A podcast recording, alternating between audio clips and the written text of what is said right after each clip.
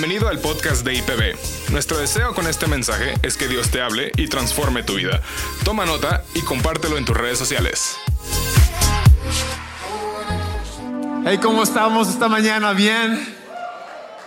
Ah, qué increíble estar aquí con ustedes en IPB. Me siento, me siento tan, tan afortunado de poder estar aquí. Tengo que decir lo siguiente, sus pastores ah, son de mis favoritos. Y ah, cuando digo esto, no, no es decir por decir, literalmente me toca viajar bastante, ah, bastante, y conozco varias iglesias, conozco varios pastores, y ah, el, corazón de, de, sus pastores, en Gabriel y Jesse, son corazones tan, tan acogedores, donde literalmente quiero abrazarlos nada más, ¿no? ¿Alguien más siente lo mismo? Sí. Y, ser abrazados por ellos también es buena onda, ¿no? Um, pero son tan, tan bendecidos y creo que um, en, el evento de hombres um, compartí una palabra la primera noche sobre unos gansos. Uh, si la cuelgan acá, lo cual sí, ¿no? ¿Lo van a poner, David? Ah, tú mandas. Bueno, uh, si lo ponen ahí o, o, no, demanden, pónganlo, porque creo que describe, describe mucho su iglesia. Describe a una iglesia que es un lugar, un refugio, un lugar donde gente viene para descansar, viene para crecer, donde echan raíces y en, en todo tiempo ven cuán bueno es Dios. Y esta es, la casa, esta es IPB y son afortunados de estar aquí y tener a sus pastores. Qué genial. Y uh, obviamente uh, Robbie y Bárbara son um, buenos amigos. Gracias por su amistad. Ah, estoy emocionado de poder hacer esto por 50 años más, ¿no? Mínimo, mínimo, mínimo. ¿Alguien? No, bueno.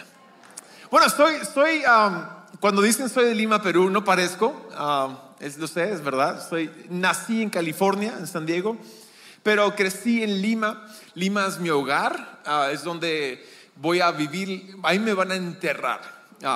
y me casé con una peruana y junto con mi, con mi peruana hemos creado cuatro peruanitas. Y uh, bendecidos. Y tengo una, una, foto que quiero mostrarles para, para presumir un poco. ¿Se puede presumir? Sí, ¿no? Uh, presumir de las cosas correctas, ¿no? Esa es mi familia. Uh, mi esposa se llama Chana y es, vamos casados casi 14 años. Y, al lado de ella, a su mano izquierda está Misha, es mi hija mayor, mi hija mayor tiene 12 años. Y es una niña impresionante, realmente, o sea, me tiene, tiene mi corazón, ¿no? La otra, la que está a este lado, la mano derecha, se llama Cela. Ella tiene 10 años, pero jura que tiene 21 y anda en problemas. Ah, literalmente en problemas. Y de ahí tenemos a las gemelas. Ah, están, tienen 3 años y medio y ah, han sido una sorpresa que nos ha revolucionado nuestras vidas. Ah, la que está a la mano izquierda se llama Ezra y la otra se llama Alba. Y uh, es una delicia mi familia. Y obviamente soy un papá responsable porque les doy chocolate, ¿no? ¿Alguien? Ah, la, vida la vida no es para aguantarla, es para disfrutarla, ¿no? Y la disfrutamos mucho. Y, y, y presumo un poco de mi familia, pero también les digo lo siguiente: yo no merezco mi familia. Yo no, hice nada especial para recibir a mi familia. No es que yo soy alguien que, que planeé bien y, ah, soy, soy, la peor persona planeando. Ah, odio planes incluso, me dan ansiedad. Y um, no, no, no, soy bueno en, en, en, en, mirar y decir yo voy a tomar eso porque yo soy. No, no, no, al contrario. Uh, soy, y perdona mi español, pero en Perú no es mala palabra. Soy un desmadre de persona. ¿Alguien más? Sí. No levantes la mano mejor. Pero yo sí soy, ¿no? Este meme, sí soy, sí soy. Y, pero en Jesús somos mejores de lo que somos. Y hoy día quiero hablar de eso. Quiero hablar de cuán bueno es Jesús en nuestras vidas. De cuán grandioso es seguirlo a Él. De que realmente Él es bueno y fiel y demasiado lleno de gracia para ti y para mí. Y a todos aquí que están presentes y los que están ahí en Colima, Solo quiero recordarles el día de hoy que Dios es bueno. Amén.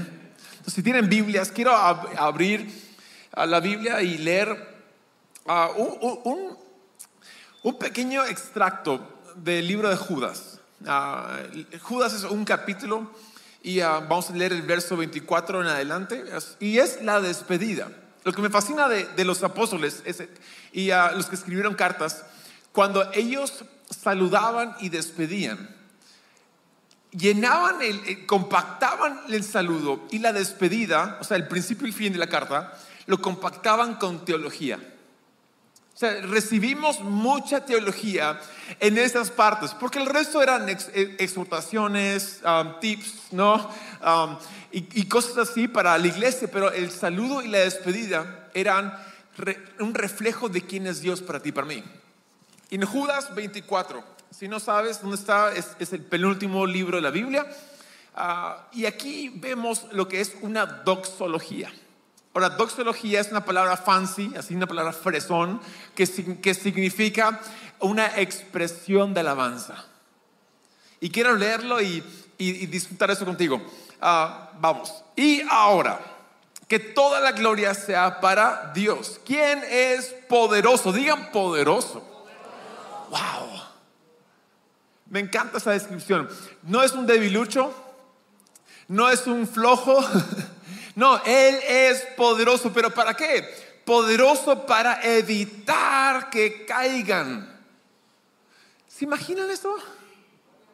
O sea, hay una idea, ¿no? De que hemos recibido culturalmente a través de los siglos realmente, de que Dios es un Dios así tipo griego, un Zeus.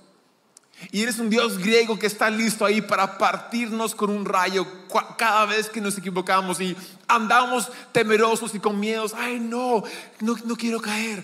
Pero nuestro Dios es bueno y fiel para evitar que caigamos.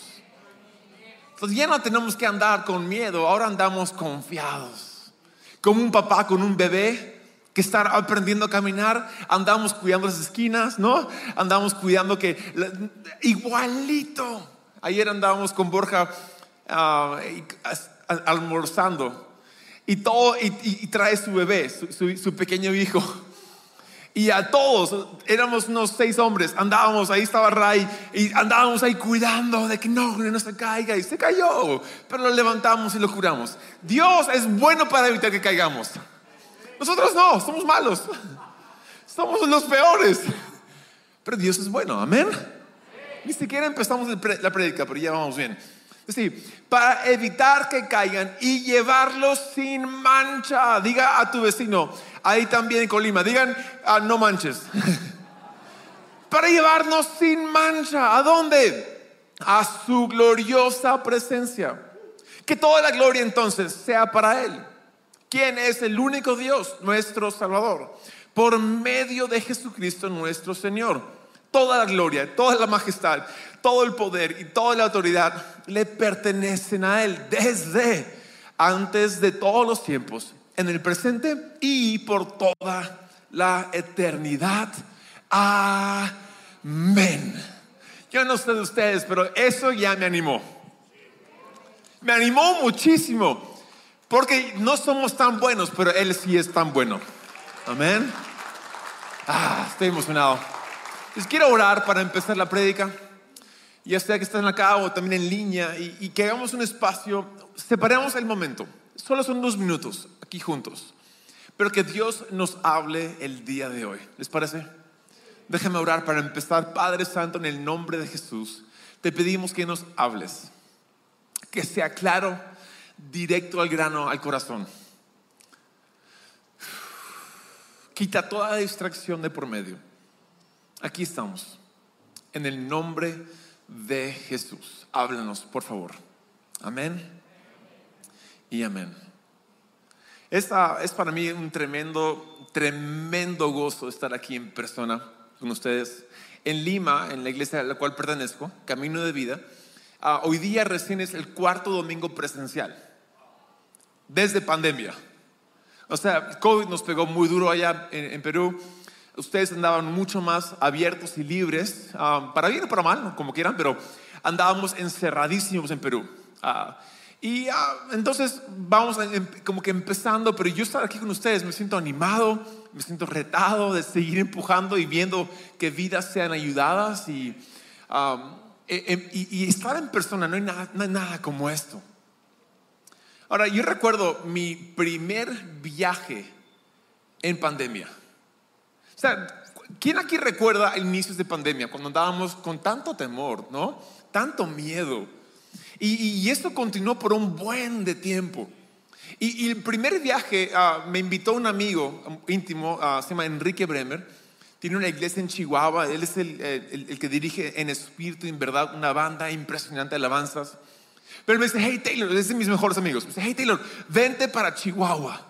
Y yo dije, no puedo, COVID, no manches, o sea, literalmente es demasiado. Dijo, no, vente, vamos a crear una burbuja acá y protegerte y cuidarte. Andábamos sin vacunas, COVID andaba todavía muy fuerte. Y dije, no puedo. Y él me sobornó. Me dijo, vamos a ir en motos. Y dije, ya, ya voy.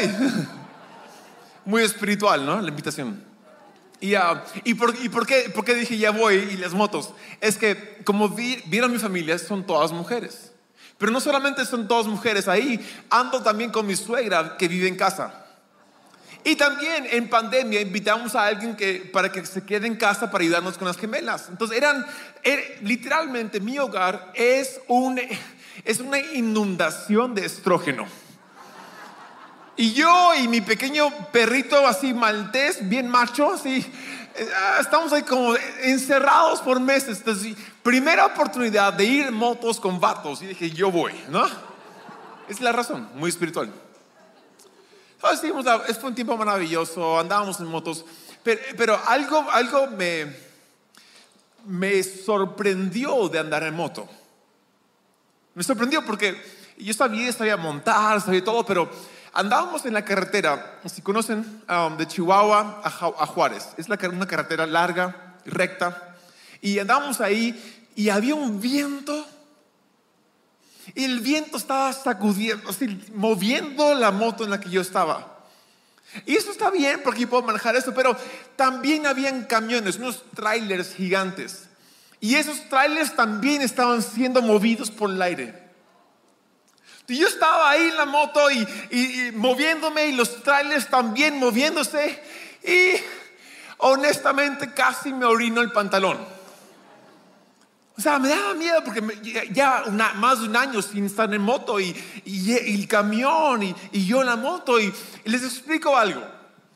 lo que me sorprendió es que ahí me, me había olvidado de que hay una regla con las motos. La regla es simple a donde miras es a donde vas. Se llama ah, fijación de objetivo. Lo que explican los que enseñan a montar moto es, hey, si tú quieres ir a un lado, mira a ese lado. Por ende, si quieres evitar algo, no lo mires. Si, si se hay una piedra en el camino y andas en moto, no mires la piedra. Porque si miras la piedra, vas a pegarle a la piedra. Si quieres evitar la vereda, vas, no mires la vereda, porque si no vas a pegarle a la vereda. Yo era niño y recuerdo cuando aprendí a montar bicicleta, seis años. Y la primera vez sin las ruedas de, ¿no? de, protección. Y este, recuerdo que subí, me empujaron pedaleando y yo andaba, ¡Ah! y todos, ¡Yeah, Taylor! Y de repente un árbol se me atravesó. Y pegué directamente. Yo andaba como que el árbol, árbol, árbol. Yo sentí que el árbol hacía esto. ¿No?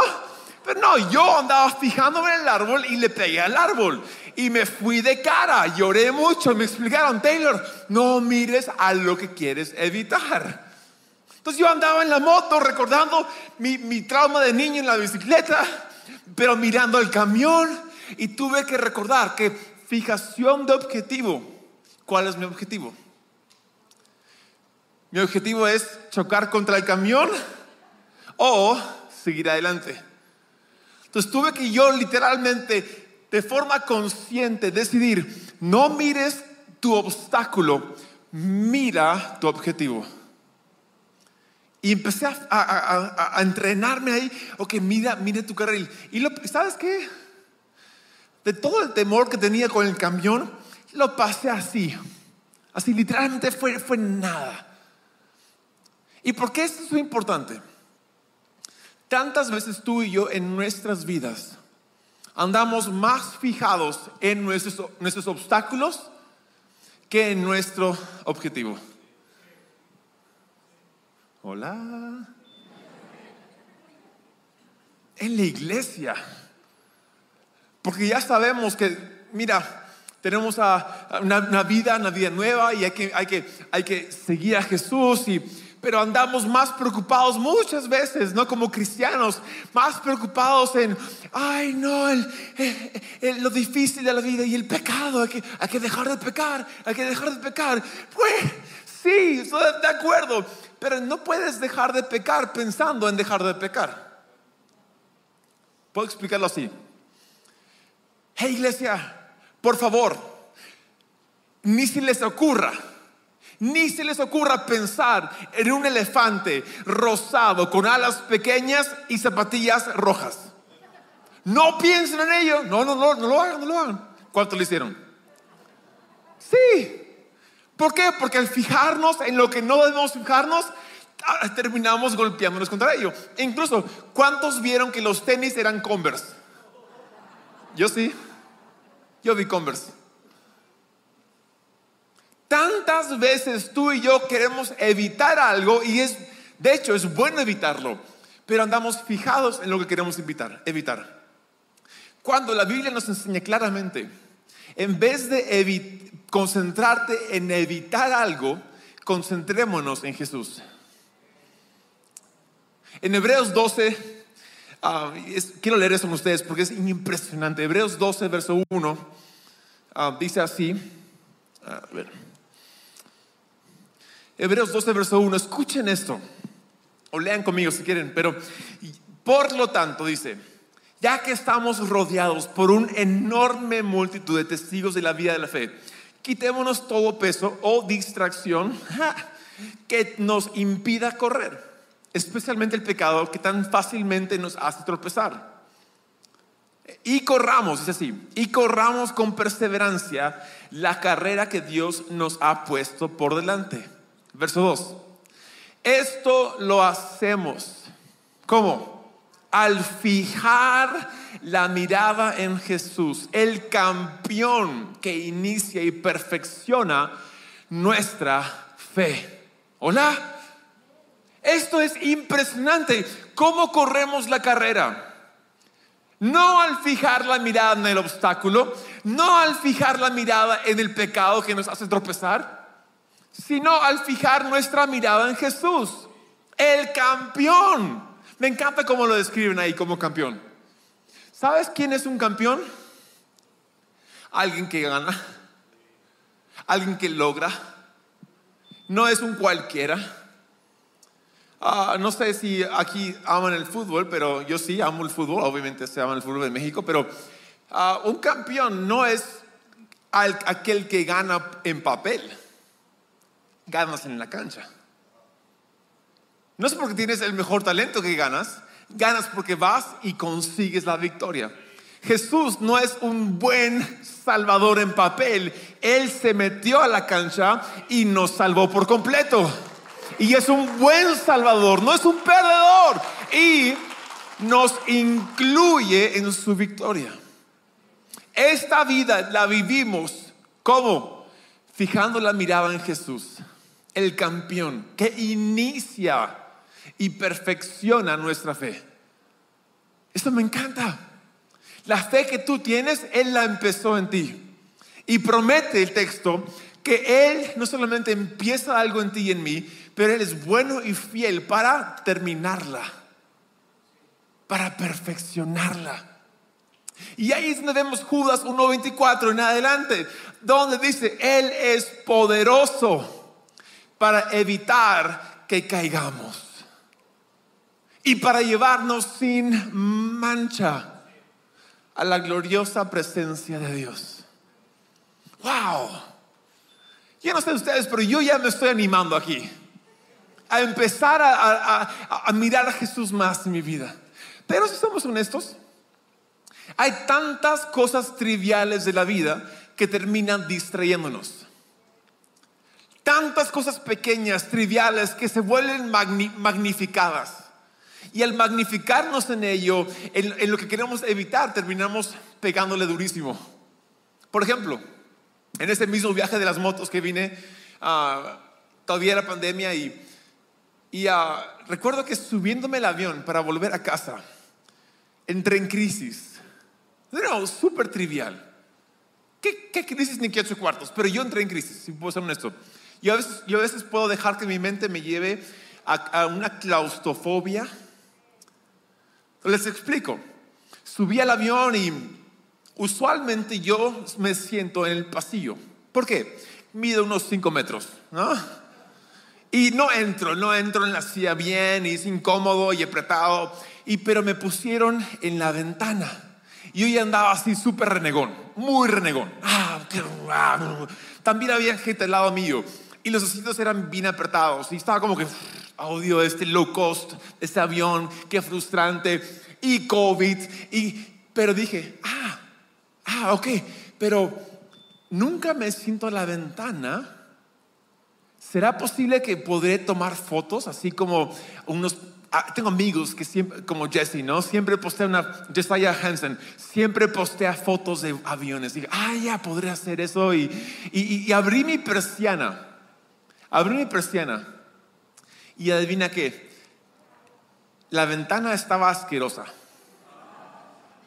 llena así de, manchas. ¿Y por qué? Porque Chihuahua es, arenoso y, había llovido y estaba asqueroso, literalmente. Y ahí de nuevo entré en mi rollo. ¡Ah, qué horrible!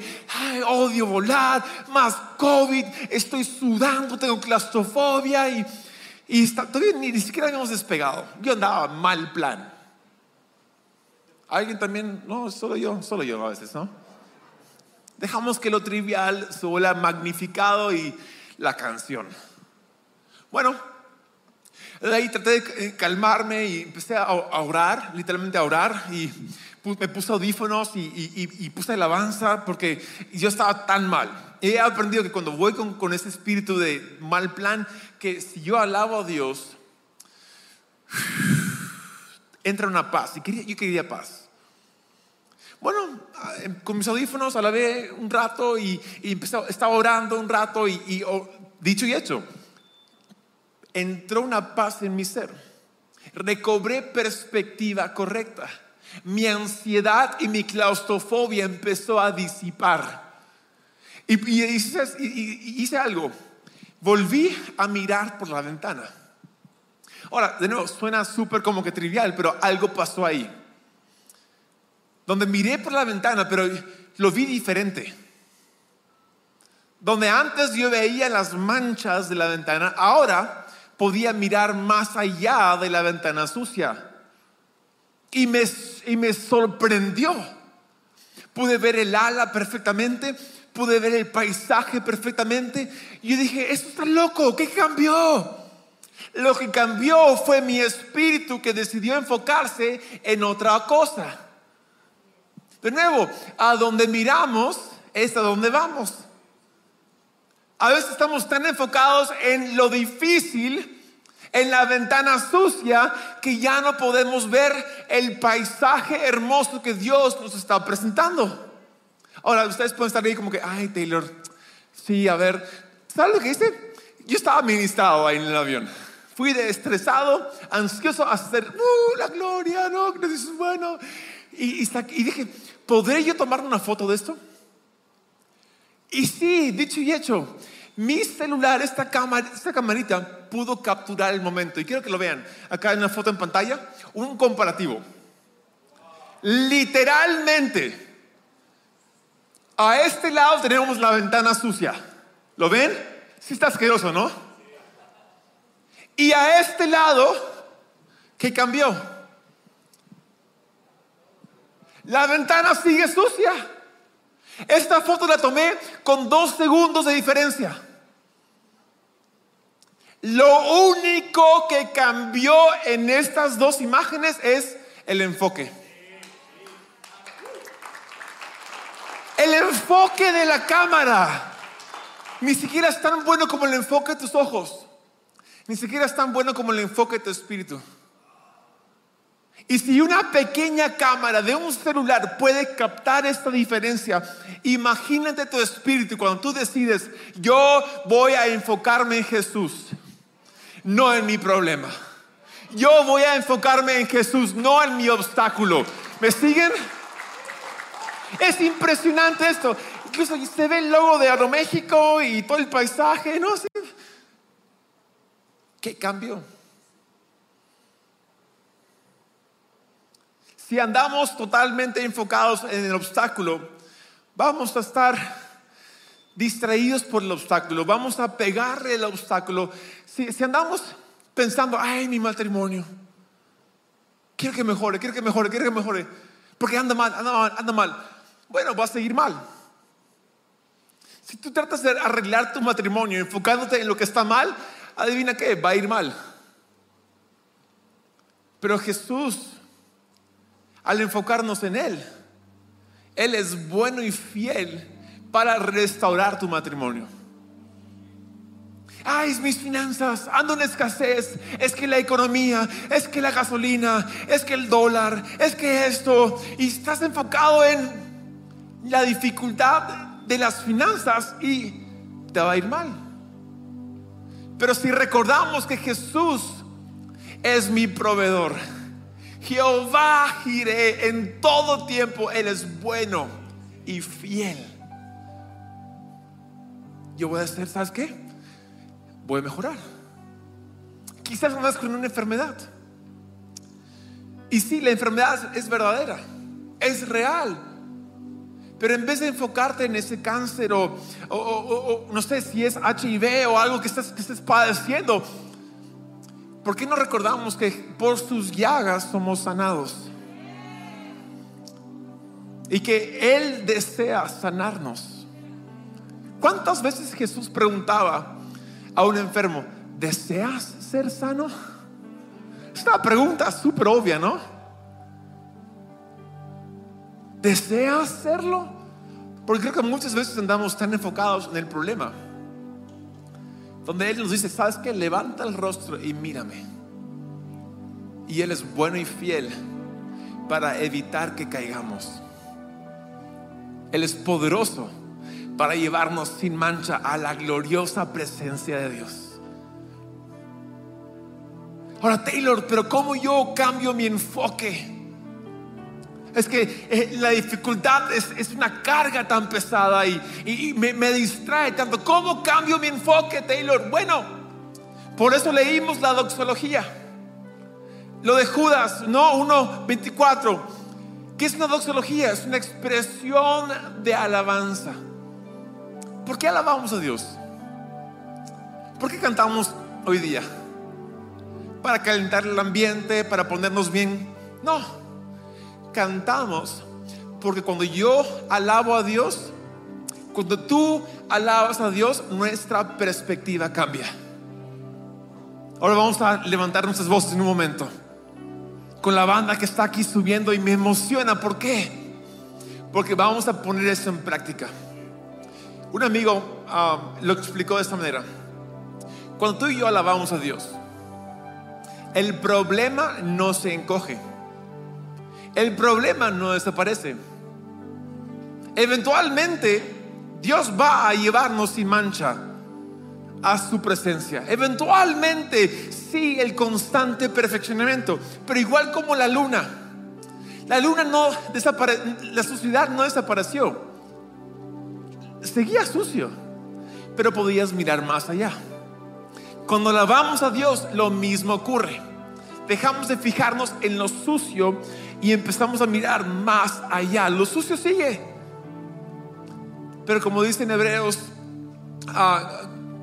14, ah, dice, acerquémonos a su trono de gracia cuando más lo necesitamos, con toda confianza. Mi amigo explicó, el problema no se encoge, sino Dios se muestra quién es. es que a veces andamos mirando al problema. Y el problema es, es un monstruo con ojos amenazantes, con colmillos que nos van a despedazar y, una apariencia espantosa. Y, y andamos, hay problema, hay las finanzas, hay la enfermedad, hay mis relaciones, hay los pleitos, hay mi jefe, hay todo esto, mis hijos, quien sea, ¿no? Pero cuando alabamos a Dios, el problema no se encoge. Lo que ocurre es que Dios se muestra de que Él es más grande que el problema. Y nos damos cuenta de que ese monstruo enfrente nuestro que nos amenazaba era nada más que un piojo que lo mirábamos con lupa. Y el, piojo nos encojó, ya es pequeño, pero Dios es más grande. Dios es bueno, Él es poderoso para evitar que caigamos. Y Él se encarga de llevarnos a su gloriosa presencia sin mancha. Entonces corremos la carrera de la vida de la fe. ¿Cómo? No al fijar la mirada en el problema, sino al fijar la mirada en Jesús, el campeón que inicia y nos perfecciona. Yo no sé ustedes, pero al entender esto, me trae paz, me trae descanso. ¿Sabes? A veces yo ando tan preocupado de que, ¿por qué el problema no se va? ¿Por qué el problema no desaparece? Dios, apúrate pues, ¿no? Y aquí Dios me está diciendo, pero déjame mostrarte que el problema es nada comparado a quién soy yo. Enfócate en mí y veremos. Entonces ahora mismo quiero hacer algo. Quiero que se pongan de pie conmigo. Y vamos a alabar a Dios. Y, el alabar a Dios de nuevo no es para poner la, onda bien chida y, que, se enchine, que se enchine la piel. No, vamos a alabar a Dios. ¿Para qué? Para que Él nos dé la perspectiva de que Él es bueno al pesar del obstáculo. Que el alabar a Dios, nuestra fijación de objetivo, sea diferente. Que en vez de fijarnos en algo, nos fijemos en Él. Que Él sea nuestro enfoque. ¿Por qué? Si nos fijamos en Jesús, Él nos lleva a un buen final. Amén. Entonces vamos a levantar voz. Voy a orar para que Dios siga haciendo algo acá y de ahí vamos a cantar con todo. ¿Listos? Ahí donde están, hagan un altar delante de Dios. Un momento sagrado. Ahí en línea también en sus hogares o en Colima. Literalmente, hagan un espacio y levanten sus manos si están cómodos con eso. No tienen que, pero vamos a literalmente pedir que Dios haga algo el día de hoy. Padre Santo, oremos. Haz algo hoy. Cambie nuestro enfoque que nuestro objetivo de fijación seas tú, oh Jesús.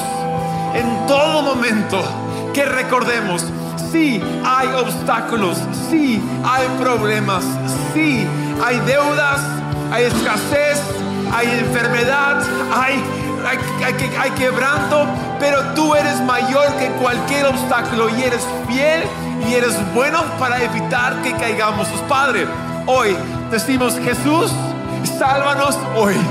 Sácanos hoy. Llévanos hoy. Eres bueno, Dios. Aquí te alabamos. Y aquí cantamos. Tú salvas. Y gracias por ello. En el nombre de Jesús. Y todos decimos